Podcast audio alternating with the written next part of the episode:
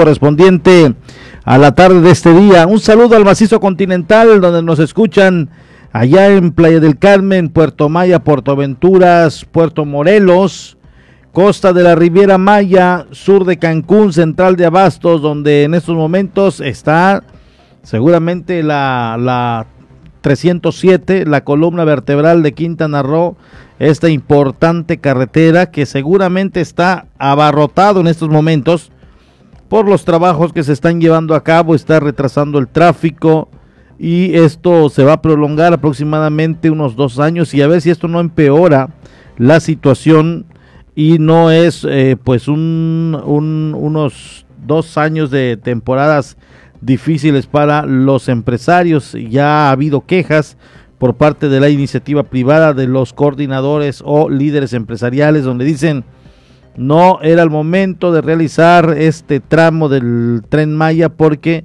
estamos saliendo de una pandemia eh, y obviamente esto eh, nos eh, llueve sobre mojado como dice el dicho.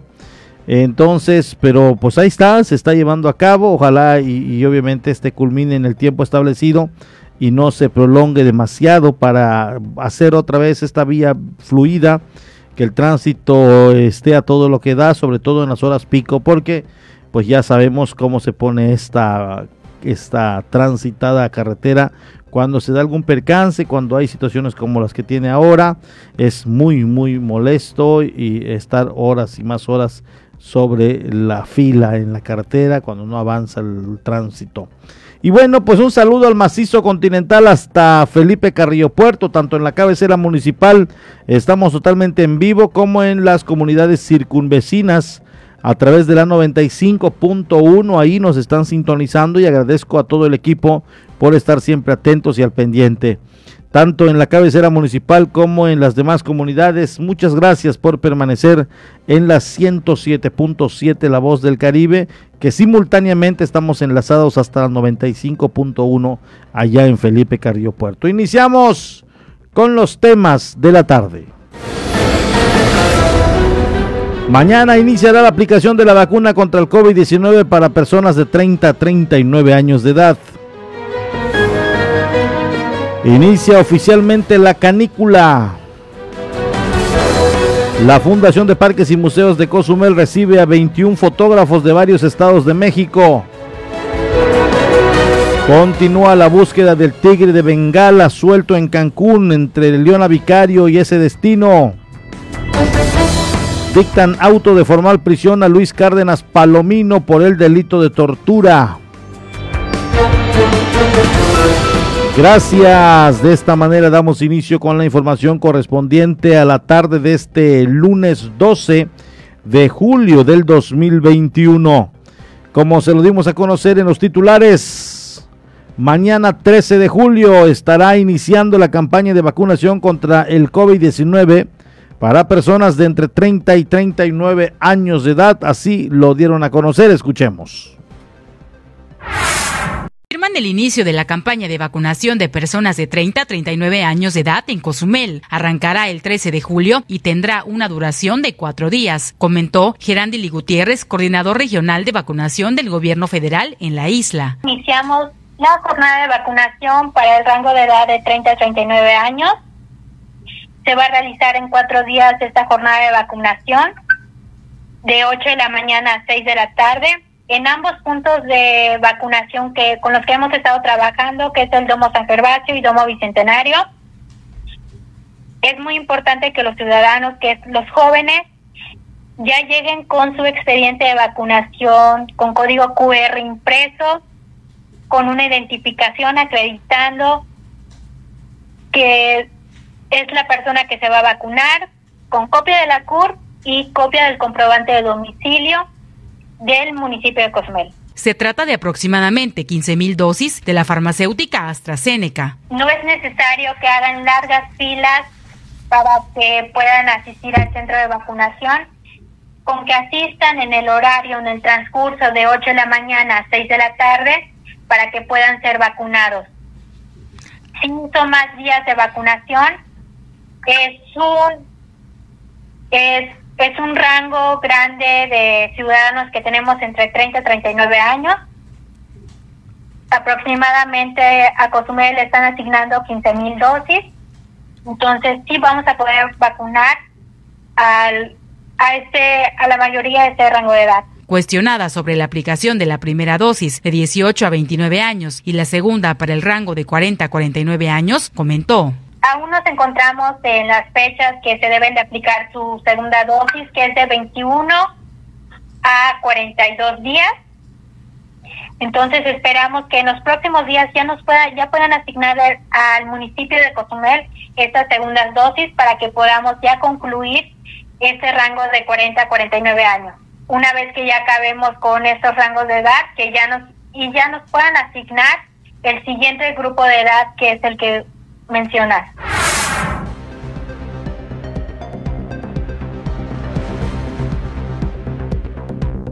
A manera de complementación, estas vacunas se estarán llevando a cabo en el domo de la colonia San Gervasio y de igual manera en la unidad bicentenario.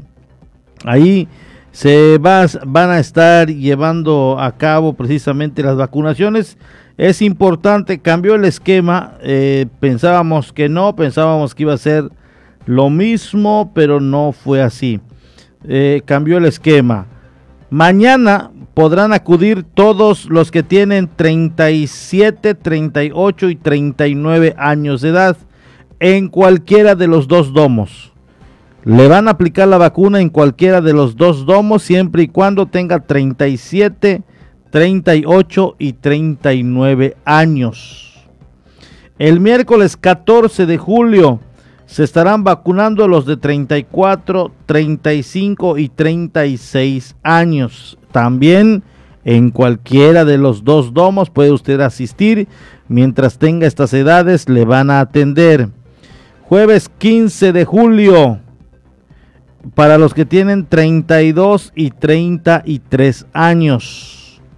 Estas edades, estas dos edades van a ser atendidas el jueves y el viernes serán atendidos los que tienen 31 y 30 años. 30 años y 31 años. Así se estará obviamente eh, vacunando en cualquiera de los domos donde le quede más cerca. Usted llegue. Las recomendaciones son absolutamente las mismas, como ya lo escuchó de Geraldine Gutiérrez. Así que, pues felicidades por recibir esta vacuna. Ojalá y todos tengan la oportunidad de, vacunarse. Fíjese que eh, pues, eh, pues hay gente que desafortunadamente se ha adelantado en el camino eh, con referente al padecimiento del COVID-19 y habían, de acuerdo a lo que nos vamos enterando con el paso de los días y conforme nos vamos topando con gente que son familiares de fulano, mengano, sotano, nos dicen que es lamentable porque ya pasaron la edad en la que debieron ser vacunados, no creyeron en la vacuna, no se vacunaron y hoy estamos o, hemos estado ya hablando de que varias personas se han ido, se han adelantado y hay en otros casos que sí se vacunaron y desafortunadamente algo sucedió y, fallecieron por el COVID-19. Eh, en el caso de otras personas, ya con el paso de los días, conforme vamos lamentando lo, ocurrido, nos dicen es que él no creyó en vacuna o ella no creyó en la vacuna. Él le llegó su, su, le llegó su edad y decidieron no hacerlo, no vacunarse. Y tal vez no fue el motivo ni, ni fue el factor, pero sí es importante tomarse la vacuna. Las autoridades han dicho que protege en un 85% cuando ya tienes la doble dosis pero además que te meten y refuerzan el cuerpo a través de eh, pues los anticuerpos de esta vacuna para hacerlo menos violento al cuerpo cuando te llegue a dar o no significa, eso es importante, no significa que no te va a dar el COVID. Te va a dar, pero ya el cuerpo está protegido, ya está predispuesto al virus, ya conoce al virus, entonces las eh, obviamente las células eh, que van a obviamente a proteger, van a en un momento dado a ayudar al cuerpo. Eh, entonces allá está. Las defensas deben estar al 100, deben estar al 1000 para que cuando este virus entre al organismo, pues ya ya el organismo eh, pueda en un momento dado hacerle frente.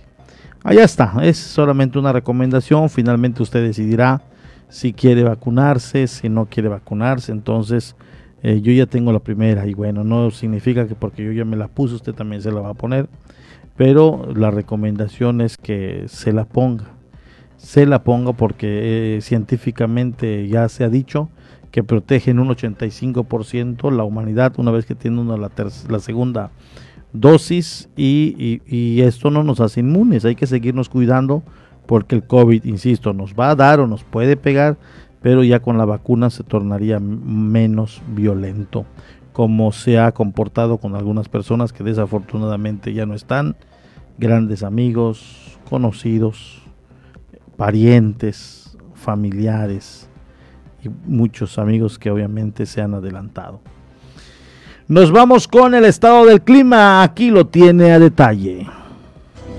Sistema de alta presión localizado sobre la parte oriental norte del Océano Atlántico impulsa vientos alisios a la pronóstico. Traerá vientos del este y sureste con oleaje de 3 a 5 pies. Onda tropical número 9 para el día de mañana martes estará sobre el área de pronóstico. Traerá lluvias ligeras a moderadas con chubascos dispersos a su paso. Para Cozumel permanecerá el cielo despejado con pocas nubes. No se estiman lluvias para este día. Las temperaturas calurosas por la mañana y noche, muy calurosas el resto del tiempo. La temperatura máxima será de 31 a 33 grados centígrados, la mínima de 25 a 27 grados centígrados.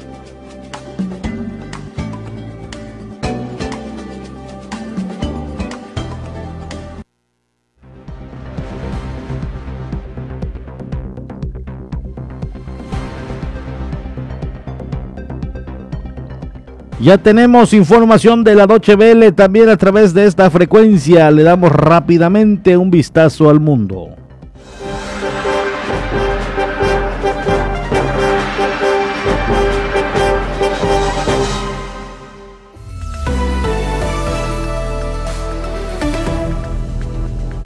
Las autoridades de Haití anunciaron este domingo la detención de uno de los supuestos autores intelectuales del asesinato del presidente Jovenel Moïse, el haitiano estadounidense Emmanuel Sanon.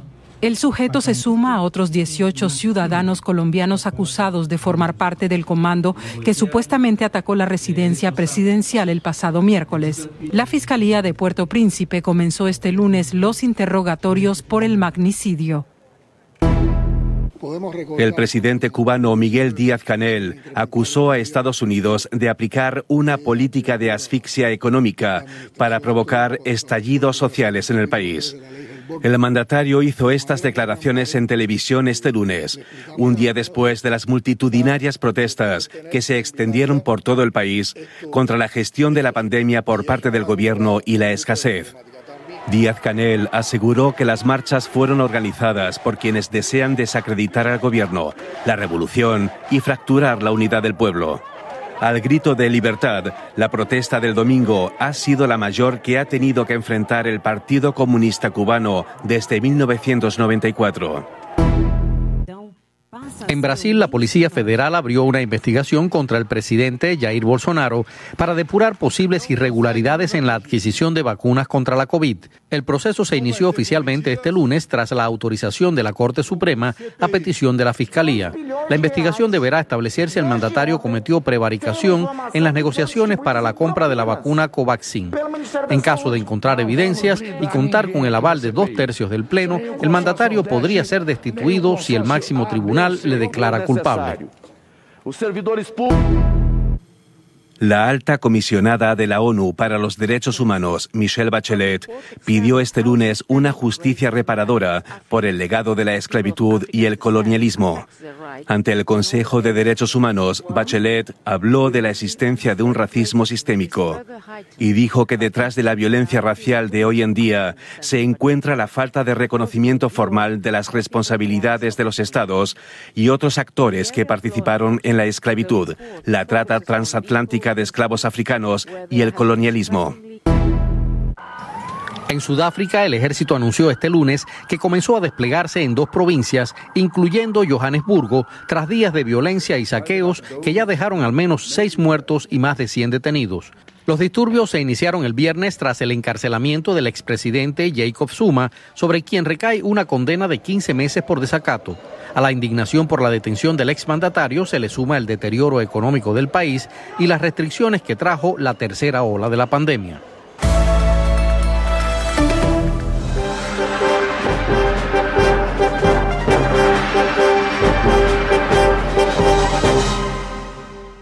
Vamos a una pausa y estamos de regreso en la media.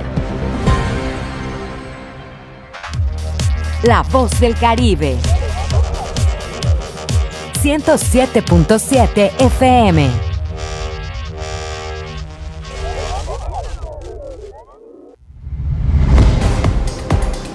En 107.7 FM logramos llevar hasta ti la esencia de las ondas sonoras, los contenidos adecuados para tu diario vivir, para que tengas entretenimiento, información, cultura, música en todos los géneros y estilos, información constante del actuar de nuestra isla, del Caribe, del estado, del país y del mundo entero. Es decir, en 107.7 FM hacemos radio. Somos radio, es la radio. 107.7 FM, hacemos radio.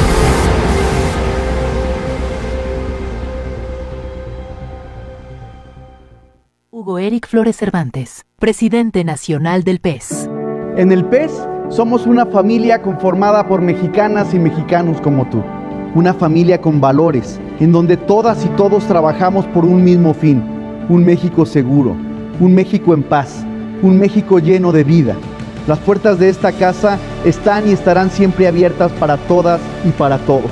Y en nuestra casa, que es México, cabemos todos. PES, la casa de todos. En el Caribe mexicano se escucha una frecuencia. 107.7 PM, transmitiendo desde Cozumel, Quintana Roo. Si viene usted a Cozumel, tienen luna de miel, coma muchos caracoles. Entrevistas, noticias, entretenimiento y la música que a ti tanto te gusta la encuentras aquí en La Voz del Caribe.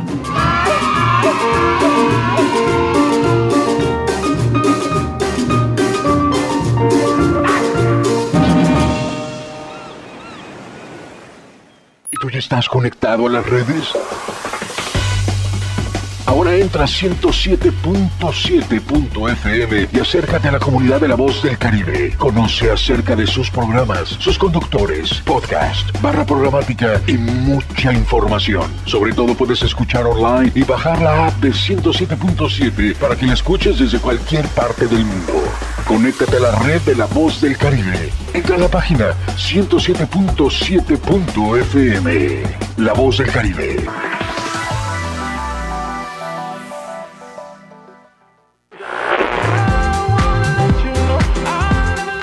Los hits del momento están aquí.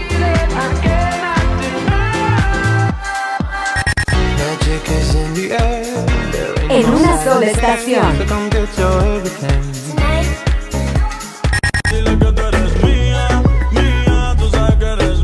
Una sola voz.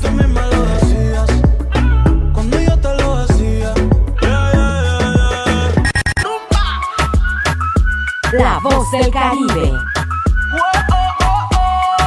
107.7 FM.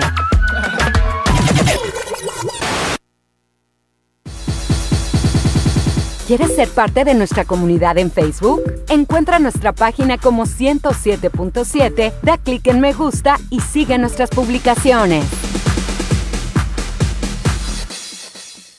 Aunque la mayoría de los casos de coronavirus COVID-19 no son graves, hay que protegerse. COVID se transmite al toser, estornudar o al tener contacto directo con una persona enferma u objetos contaminados. Lávate las manos con agua y jabón o usa gel antibacterial.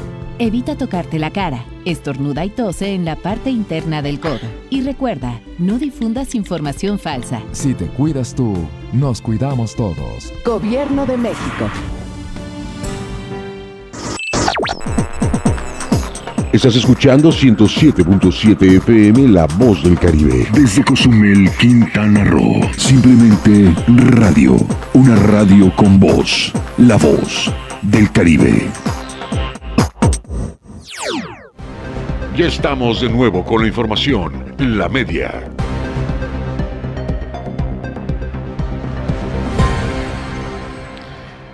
Regresamos con más información. Le doy a conocer que aumentan los protocolos de sanidad contra el coronavirus en la iglesia Nuestra Señora de Guadalupe. Están reforzando las medidas en estos recintos. De acuerdo a las recomendaciones de la autoridad de la Secretaría de Salud, se continúa con los protocolos de sanidad y así no bajar la guardia pese a que las personas cuenten ya con las vacunas contra el COVID-19, expresó Juan José Soto Castro, sacerdote de la Iglesia Nuestra Señora de Guadalupe. Nosotros desde que empezó la pandemia eh, tuvimos a bien asumir los protocolos que nos pidió el sector salud para la protección de nuestros fieles, de tal manera que desde que empezó la pandemia, con el apoyo ¿verdad? de bienhechores y todo, logramos conseguir el equipo de sanitización. No solo estamos hablando del gel antibacterial, guardar la sana distancia, sino también de conseguir equipo para tomar la temperatura como el que se utiliza allá en el muelle fiscal de Playa del Carmen para los que vienen aquí a Cozumel, de tal manera que estamos muy al pendiente, ¿verdad?, de que nuestros fieles lleguen, bueno, bien, ¿verdad?, sanos, eh, checando temperatura, poniendo el gel y todo, pero no basta solo eso. Te repito, hemos conseguido la maquinaria para sanitizar eh, todos los días aquí en la iglesia, sobre todo los domingos, este, antes y después de cada misa, de tal manera de que tengamos esta confianza y esta seguridad, ¿verdad? De poder tener todos los espacios, pues bastante, bastante libre de, de cualquier germen, cualquier bacteria o de cualquier virus. Entonces tenemos que seguir adelante cuidándonos con la gracia y el favor de Dios nuestro Señor. Al concluir, el párroco explicó que los fieles que asisten a las ceremonias conocen de las medidas de salud que deben de seguir y respetar. Por ello, se llevan a cabo las indicaciones coordinadamente con el personal auxiliar de la iglesia. Mira, te quiero decir una cosa, cada comunidad parroquial ya tiene a sus fieles, me explico. En el caso de Guadalupe, los fieles que yo tengo desde que empezó la pandemia, hicimos nosotros también pues ese trabajo y esa labor de concientización, de educación y también ya de cultura, de cultura de salud pública, de cultura de protección. Por lo tanto, nuestros fieles ya saben perfectamente bien lo que tienen que hacer antes, en y después de la celebración aquí, por ejemplo, para los, los momentos de, de, la celebración, saben que la paz no es de darse la mano, solo es hacer una pequeña pero una pequeña reverencia, de que a la hora de la comunión, ¿verdad? Ese se da la comunión en la mano, en sana distancia, nos repartimos con los ministros la comunión para que no este, sean largas colas.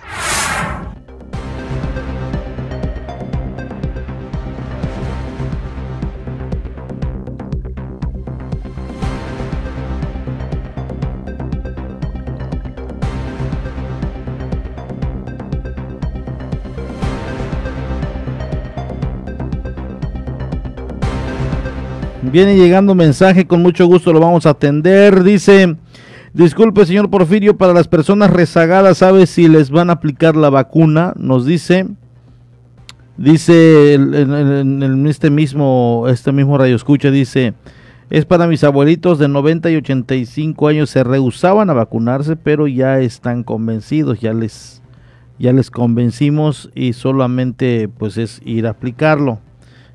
Eh, sí, pueden todavía, em, todavía pueden ir eh, allá con Geraldine Gutiérrez Pot, ella es la responsable, le plantean el problema, le plantean la situación y no se le niega a nadie, no se le niega a nadie.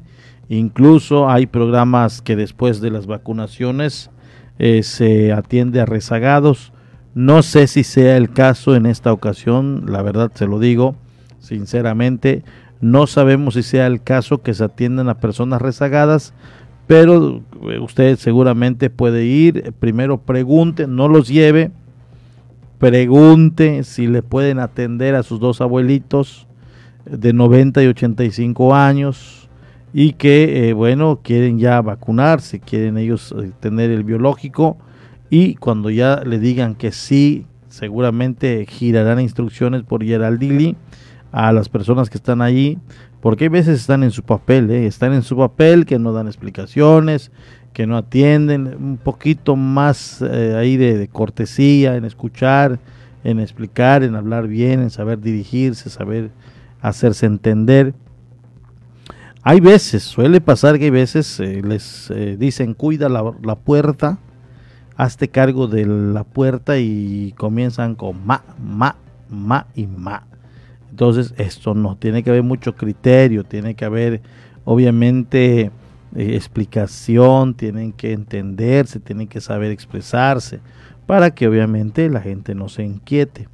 Vaya con Geraldine Gutiérrez Pot, ella es la coordinadora, ella le va a entender, ella va a dar las instrucciones y cuando así suceda, entonces vaya por sus abuelitos y los va llevando de uno en uno pudiera ser, pudiera ser o si puede llevar a los dos, bajan a uno, lo vacunan y posterior a otros, pero de preferencia que vayan eh, de, uno en uno para evitar amontonamientos, ponerlos en riesgo. Y qué bueno que se van a vacunar, la verdad me da mucho gusto el saber que ya están convencidos.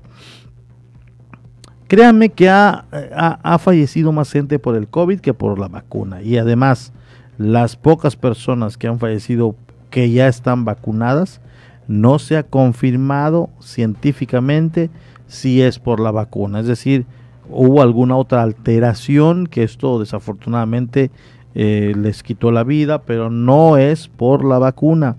Además, el porcentaje de vacunación es altísima. Es un billón, ¿sabe cuánto es, cuánto es un billón? Son mil millones. Un billón de vacunados y un poco más, que casi ya llegan a los dos billones de vacunados y se habla de muertes, no sé, cantidades en cuanto a proporción casi nada. Entonces, lo que deja de manifiesto y comprobado que la vacuna protege, ayuda en un momento dado. No significa que no se van a contagiar, ¿eh? eso es importante también decirlo. No significa que no se van a contagiar, se van a contagiar, pero eh, ya puede ser menos violento el virus a su humanidad. Así que que bueno, me da gusto por estos nietos que ya convencieron a los abuelitos y ahora quieren aplicar la vacuna. Vacúnese, vacúnese y de esta manera se estará protegiendo. En otra información le doy a conocer de igual manera que cerca de 26 mil contribuyentes aprovecharon las facilidades y estímulos fiscales que otorgó el gobierno municipal. El gobierno del presidente municipal, Pedro Joaquín del Huy, ha beneficiado a más de 26 mil contribuyentes desde la puesta en marcha del programa de facilidades y estímulos fiscales en abril de 2020 hasta junio de 2021 en apoyo a la economía de ciudadanos, comercios y empresas de Cozumel. Debido a la crisis ocasionada por la pandemia por COVID-19 y en respuesta a la petición del presidente municipal, Pedro Joaquín del Huy, el Cabildo aprobó esta iniciativa para otorgar descuentos que van del 10 al 50% en impuestos como predial, basura y en renta de locales comerciales, entre otros renglones. Con estas acciones, Pedro Joaquín del Huy refrenda su compromiso con la comunidad de la isla, ya que recientemente, en la reciente sesión ordinaria de Cabildo, se aprobó la ampliación de las facilidades y estímulos fiscales del 1 de julio al 31 de agosto del presente año, por lo que ya serán 17 meses de descuentos en beneficios de los cozumeleños. Recordó que actualmente se otorgan descuentos del 10% en el impuesto predial al pagar el ejercicio fiscal 2021, 10% en derecho de recolección, transportación y destino final de residuos aplicable a comercios y casas habitación, 40% de descuento en el pago de renta a las personas que ocupan locales en el mercado municipal y Plaza del Sol. En desarrollo urbano y ecología, 25% en los derechos por imagen urbana y anuncios, 50% por uso y destino de suelo nuevo, 20% en licencia de construcción, 25% por permiso ambiental de operaciones y 25% en el permiso de chapeo y desmonte, así como de protección civil, 25% de descuento en derechos por constancia de giro con riesgo ordinario. Del mismo modo, un 25% de descuento en el pago de impuestos sobre adquisición de bienes inmuebles a las personas físicas o morales que adquieran el dominio, derecho de propiedad, con propiedad o cualquier derecho real sobre uno o más bienes inmuebles. Así también se condona el 100% de multas fiscales y recargos generados por falta de pago e impuestos predial, servicios de recolección y en los derechos de saneamiento ambiental, así como por uso de la vía pública y demás bienes de uso común. Finalmente, el presidente municipal informó que permanece vigente el 50% de descuento en el trámite de licencias para conducir que expide la Dirección de Seguridad Pública y Tránsito aplicable en los primeros cinco días de cada mes.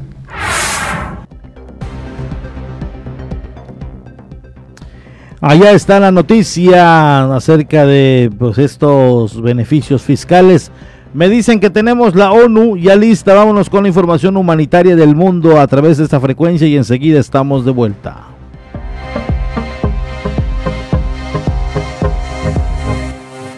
Estas son las noticias más destacadas de las Naciones Unidas con Beatriz Barral.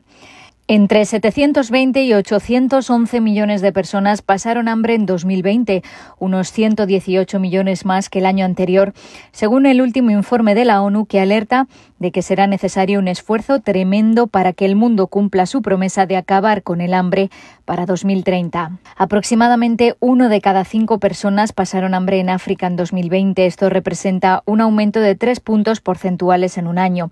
Le siguen América Latina y el Caribe con un 9,1% y Asia con un 9%, con aumentos de 2 y 1,1 puntos porcentuales respectivamente. En números totales, más de la mitad de los desnutridos del mundo se encuentran en Asia, 418 millones de personas y más de un tercio en África, 282 millones. Los aumentos de la inseguridad alimentaria moderada fueron más acusados en América Latina y el Caribe con nueve puntos porcentuales. El informe El estado de la seguridad alimentaria y la nutrición en el mundo es el primer análisis de este tipo de la pandemia. El COVID-19 contribuyó al deterioro de la situación, aunque el problema es mucho mayor por otros factores como la variabilidad climática, los conflictos y las desaceleraciones económicas extremas. La previsión es que 660 millones de personas sigan pasando hambre en 2030. Vamos en la dirección equivocada. Pensar que vamos a terminar con el hambre en 2030 no es ni siquiera posible dada la trayectoria en la que estamos. Si no lo abordamos de forma muy seria, tendremos hambrunas masivas desestabilización de naciones y migraciones masivas, dijo David Beasley, el director del Programa Mundial de Alimentos. Hay que responder de inmediato. Sabemos lo que pasa si no abordamos las causas. Esto es una llamada de atención a todo el mundo. Precisamente en una de las zonas más afectadas por el hambre, la región etíope de Tigray, el Programa Mundial de Alimentos ha llevado hoy un convoy de 50 camiones con 900 toneladas métricas de alimentos y otros suministros de emergencia con 900 toneladas métricas de comida y otros suministros de emergencia. Con casi 4 millones de personas que necesitan ayuda alimentaria de emergencia en Tigray, el programa necesita transportar más de 10.000 toneladas métricas de alimentos y 150.000 litros de combustible cada semana. El programa se congratula de que el gobierno de Etiopía haya autorizado el paso seguro de este convoy a la región de Tigray, dijo el coordinador de emergencias, Tommy Thompson, pero necesitan el doble de este número de camiones que lleguen diariamente y que tarden dos días en lugar de los cuatro actuales si quieren llegar a los millones de personas que necesitan asistencia para salvar sus vidas. La Organización Mundial de la Salud considera que no son necesarias dosis de recuerdo para la población vacunada del COVID-19 y pide a las farmacéuticas y gobiernos que prioricen inmunizar a las personas en riesgo en todo el mundo. Hasta ahora, cuatro países han anunciado programas de refuerzo y la OMS calcula que si 11 países ricos o de ingresos medios dan una tercera dosis a su población, harían falta 800 millones de vacunas adicionales. En este momento no hay pruebas científicas de que sean necesarios refuerzos ahora. Hemos visto aumentos de infecciones, pero no de muertes y hospitalizaciones.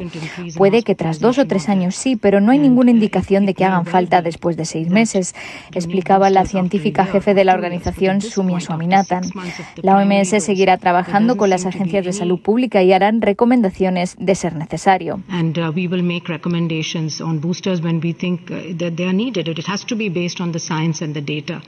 Es una decisión, dijo, que hay que basar en la ciencia, no porque una compañía declare que hay que dar refuerzos de su vacuna.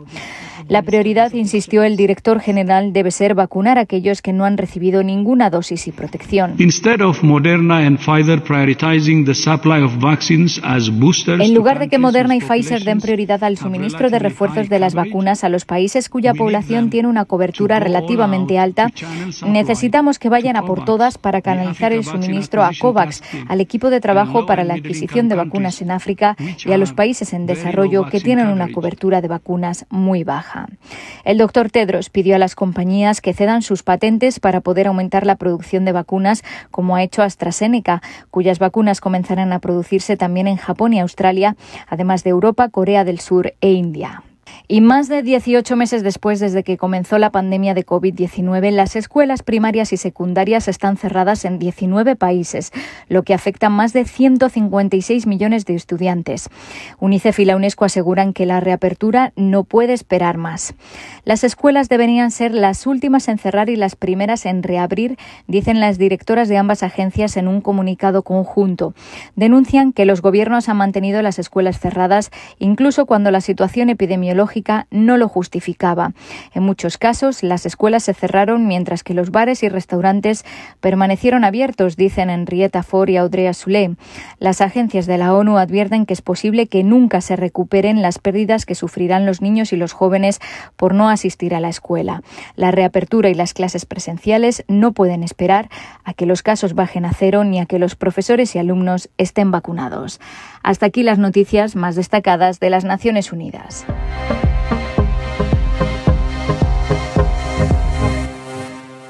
Vamos a una pausa y estamos de regreso en la media.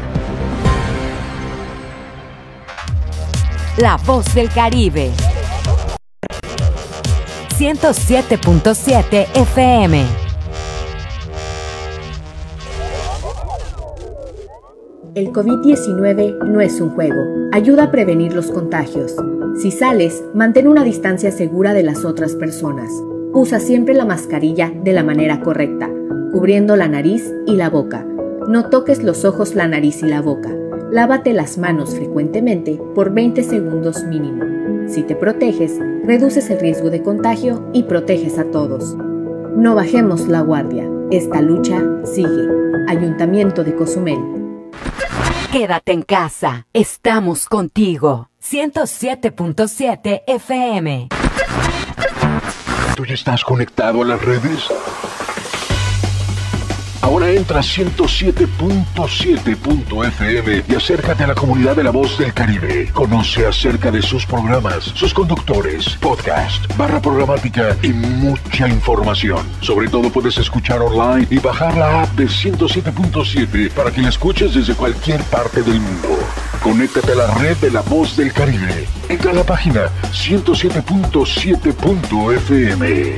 La voz del Caribe.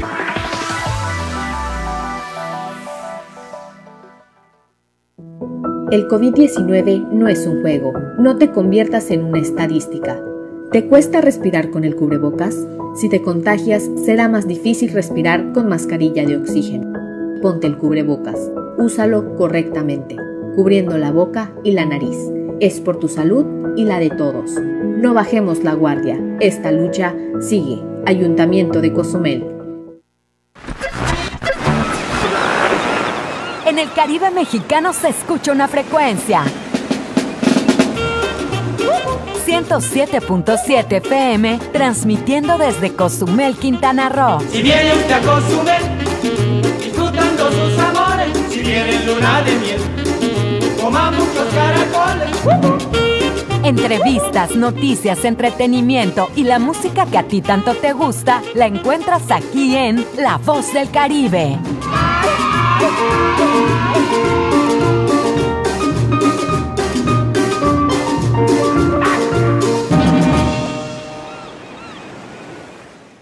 El COVID-19 no es un juego.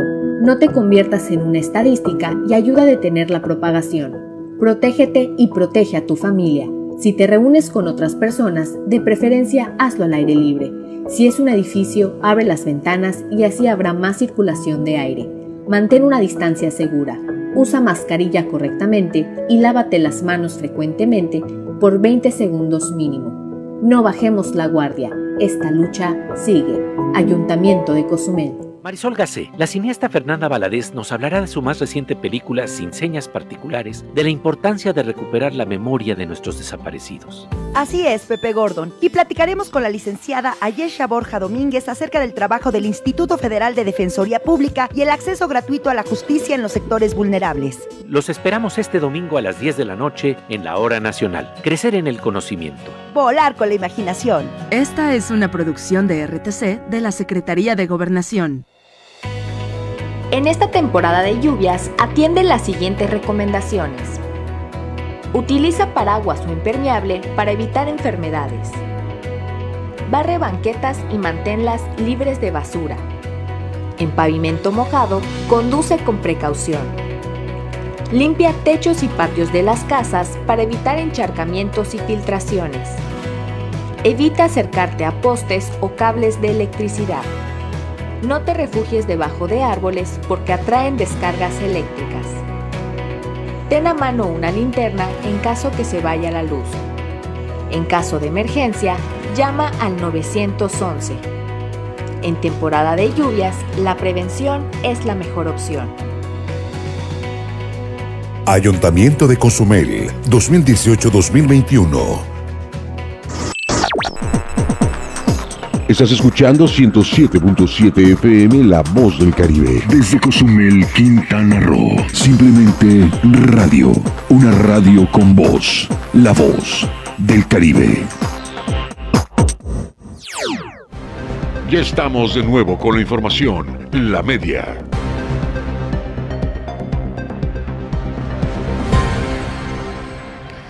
Entramos a la parte final de, esta, de este espacio de noticias de este 12 de julio del 2021. Saludos al macizo continental allá en Felipe Carrillo Puerto 95.1. Mande de igual manera su mensajito con mucho gusto. Lo daremos, daremos a conocer desde la isla de Cozumel el mensaje que más eh, le inquiete, lo que usted desee obviamente solicitar eh, con mucho gusto nosotros lo vamos a dar a conocer. Y le proporciono el número telefónico ya en cabina a los amigos eh, a los amigos de eh, Felipe Carrillo Puerto. El número allí en cabina es 983 207 6960 nuevamente repito 983 207 6960 a través de este número puede mandarnos un mensajito y con mucho gusto lo vamos a recibir y sobre todo dar a conocer. Este lunes 12 de julio inició la canícula, el periodo que se caracteriza, caracteriza por ser un aumento de la temperatura debido a un calentamiento excesivo del aire. Inicia la la época donde se presentan temperaturas altas y en el que bajan las probabilidades de lluvia. Tal fenómeno comienza pocas semanas después del inicio del verano. El organismo de la Comisión Nacional del Agua explicó que este fenómeno se registra anualmente en algunas regiones de México, entre julio y agosto, con una duración de aproximadamente 40 días, en los cuales se esperan temperaturas de hasta 40 grados centígrados, comentó Enrique Chávez Sevilla, meteorólogo de la Dirección de Protección Civil. Viene bajando el sol del trópico de cáncer hacia el Ecuador y, eso cuando, subió y baja del Ecuador hacia el trópico y del trópico al Ecuador, pues se acumula mucha energía y esa energía pues este, es un calentamiento muy grande y es lo que le llaman la canícula, coincide con la osa mayor que se encuentra encima de nuestro horizonte eh, que hay en el, espacio y este y dura más o menos unos 40 días y más o menos empieza en esta época entre el mes de julio y termina eh, en, el próximo mes de agosto. Recomendó utilizar protector solar constantemente. Eh, el sol eh, irradia mucha energía en rayos ultravioleta y como está casi despejado el cielo, pues penetra muy, muy fuertemente. La capa de ozono no que está en la parte superior de la troposfera no lo alcanza a, detener por completo y cuando llegan esos rayos mortales a la Tierra, si no existiera esa capa de ozono se moriría, no habría vida en la, en la Tierra, ¿no? Entonces hay que cuidarnos de ese efecto. Si nos exponemos por demasiado tiempo al sol y no usamos un buen protector solar, pues tenemos el riesgo de adquirir cáncer en la piel. También conlleva eso a una energía muy fuerte que eh, ocasiona una sensación térmica más, bastante elevada, ¿no?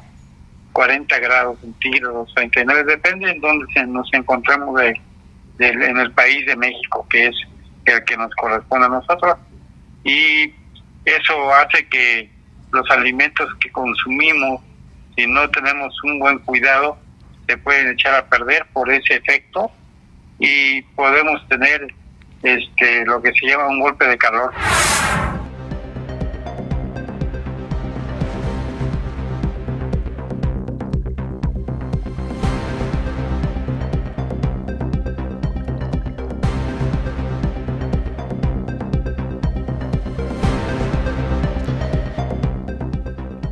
Allá está la información. También le doy a conocer la Fundación de Parques y Museos de Cozumel recibió la visita de 21 fotógrafos de varios estados de México a fin de continuar promoviendo el destino.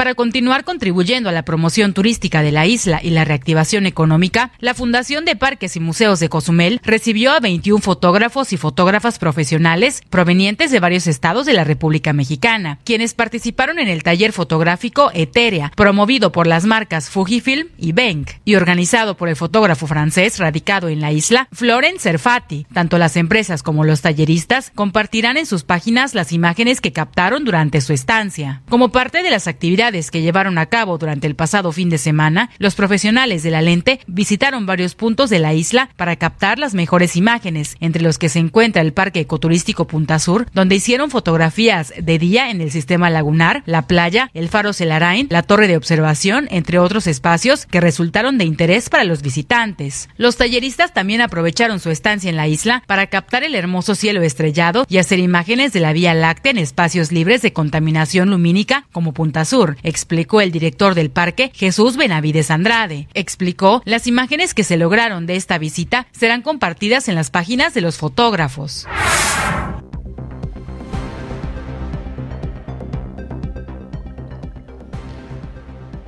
También le digo que se exhorta a la ciudadanía en general a depositar la basura antes del horario de recorridos de los camiones recolectores y así evitar que los perros y gatos callejeros rompan las bolsas.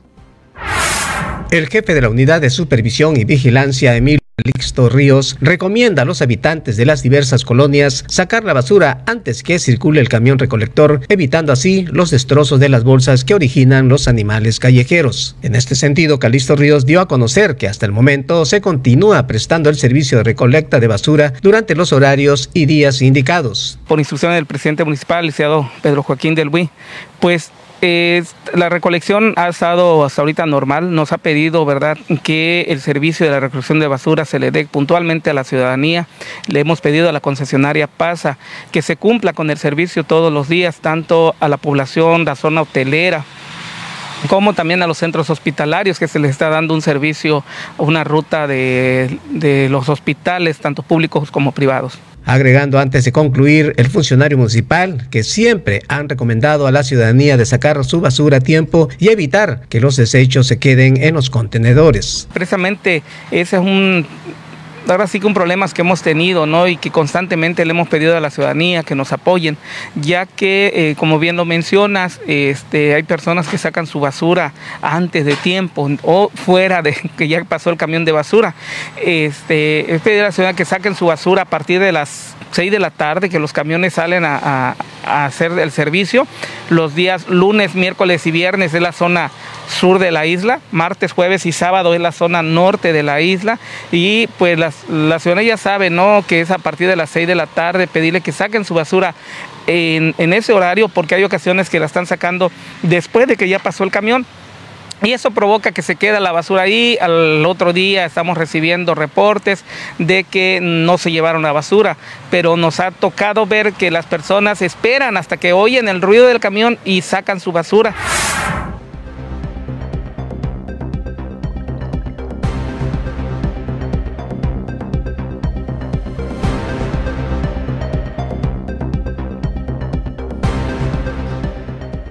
Allá está la información. También le digo que arranca la Jornada Nacional de Aplicación de Exámenes del 12 al 18 de julio por parte del Instituto Nacional para la Educación de Jóvenes y Adultos.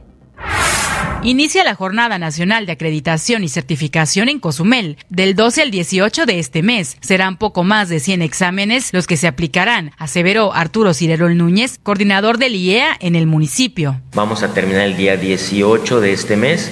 Ya tenemos programados a 83 alumnos, de los cuales van a presentar 145 exámenes. Esperemos que todos puedan eh, acudir a su sede para poder eh, certificar poco a poco, sobre todo que tenemos un gran compromiso con cada uno de los educandos.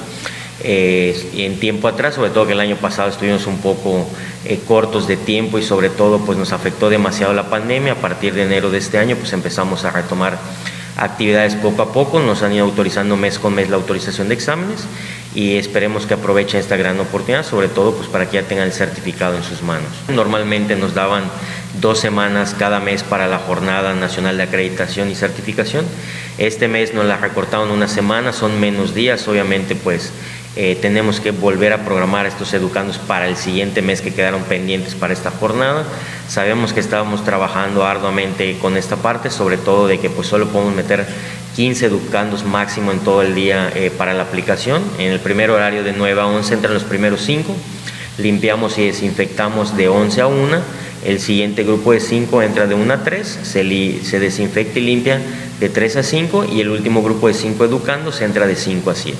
Esto pues eh, está un poco atado de las manos, como decimos, sabemos que se nos dificulta, sobre todo que hay interés de la población de terminar sobre todo sus estudios y mejorar su calidad de vida. Comentó, cerca de 60 personas se quedaron sin la aplicación, serán colocados en lista de espera para la siguiente jornada. Estamos hablando un aproximadamente de entre 60 a 70 personas que no pudimos programar en esta jornada. Eh, como les mencioné, tenemos cuatro plazas comunitarias y a 15 educandos diarios. Al tener una semana menos, estamos hablando aproximadamente de ese número, ¿no? obviamente dependiendo eh, de la capacidad de cada plaza comunitaria y pues de los horarios de aplicación que tenga cada técnico docente, pero sí estamos reprogramando para el siguiente mes a estos educandos, estamos en stand-by o en lista de espera, son los primeros que estaríamos notificando para las siguientes fechas de la jornada, obviamente como he mencionado, pues tenemos que esperar a que puedan igual para esas fechas, porque muchos de los educandos ya están laborando eh, y están, tienen un eh, horario amplio, no de trabajo, sobre todo ahorita que está activando la economía. Esperemos que puedan asistir, en dado caso que alguno pues no pueda por esas fechas, pues lo estaríamos prolongando un mes más y le estaríamos dando chance a los que eh, están todavía presentados en estas jornadas. Sabemos que no todos certifican mes con mes, pero están avanzando sus materias y los vamos programando para que ya puedan terminar en los próximos meses. Hay educandos que van a certificar en esta jornada, va a haber educandos que para la siguiente solo les va a faltar dos materias por acreditar y van a poder certificar y así sucesivamente. Se llevan a cabo cada mes, expresó Ciderol Núñez. Eh, sí tenemos autorización desde el mes de enero cada mes, obviamente pues dependiendo de los casos eh, pues ha ido variando, ¿no? Sabemos que pues nos van otorgando los permisos, sobre todo controlando los protocolos de limpieza y desinfección que hay que checarlos para que no tengamos eh, contagios dentro de nuestras instalaciones y sobre todo pues que la gente se siga animando, ¿no? Esperamos que eh, de aquí a diciembre o noviembre, ¿no? Esperemos que tengamos eh, buen auge de toda la población cozumeleña, que todos los educandos sigan motivados. También les doy a conocer que continúa la búsqueda del tigre cerca de Leonavicario, personal del Cuerpo de Bomberos y de Bienestar Animal mantienen la búsqueda de un tigre de Bengala que fue avistado ayer junto a la carretera federal entre Cancún y Leona Vicario. Su presencia sigue siendo un peligro para la zona. El animal fue grabado en un video ayer por un automovilista, automovilista que pasaba por la carretera cerca del rancho El Retoño. Se le veía asustado y con sed. Personal de bomberos explicó de manera oficial que ya se organizó la búsqueda del felino eh, dividiéndose en distintos sectores sin hallarlo hasta el momento. Es posible que el animal haya sido capturado nuevamente y regresado a la propiedad donde se encontraba, pero esto no fue avisado a las autoridades. Así las cosas allá en Cancún. Un juez de control federal en la Ciudad de México dictó auto de formal prisión al exdirector de seguridad regional de la extinta Policía Federal, Luis Cárdenas Palomino, a quien se le imputa el delito de tortura. Durante la audiencia vía remota que en las solas instalaciones del Poder Judicial de la Federación localizadas en el Centro Federal de Readaptación Social número 1 en Almoloya de Juárez, con la sede del Reclusorio Oriente, la Fiscalía General de la República señaló a Cárdenas Palomino como probable responsable del delito de tortura en agravio de Mario Vallarta, hermanos de Israel Vallarta, así como de Sergio Cortés Vallarta y de los hermanos Eduardo y Ricardo Estrada Granados, presuntos integrantes de la banda de secuestradores identificada por el gobierno federal como los Zodiaco, así lo dieron a conocer. Todo esto de manera presumible, eh, pero quien ya está con auto de formal prisión es Luis Cárdenas Palomino.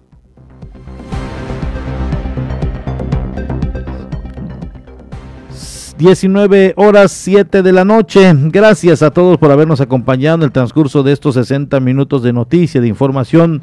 Soy Porfirio Ancona, como siempre un gusto haberles saludado y sobre todo mantenerles al tanto de la noticia en este medio de comunicación. Muy buenas tardes y muy buen provecho. Esto fue La Media con Porfirio Ancona, el resumen noticioso de la tarde. Nos escuchamos en la próxima emisión.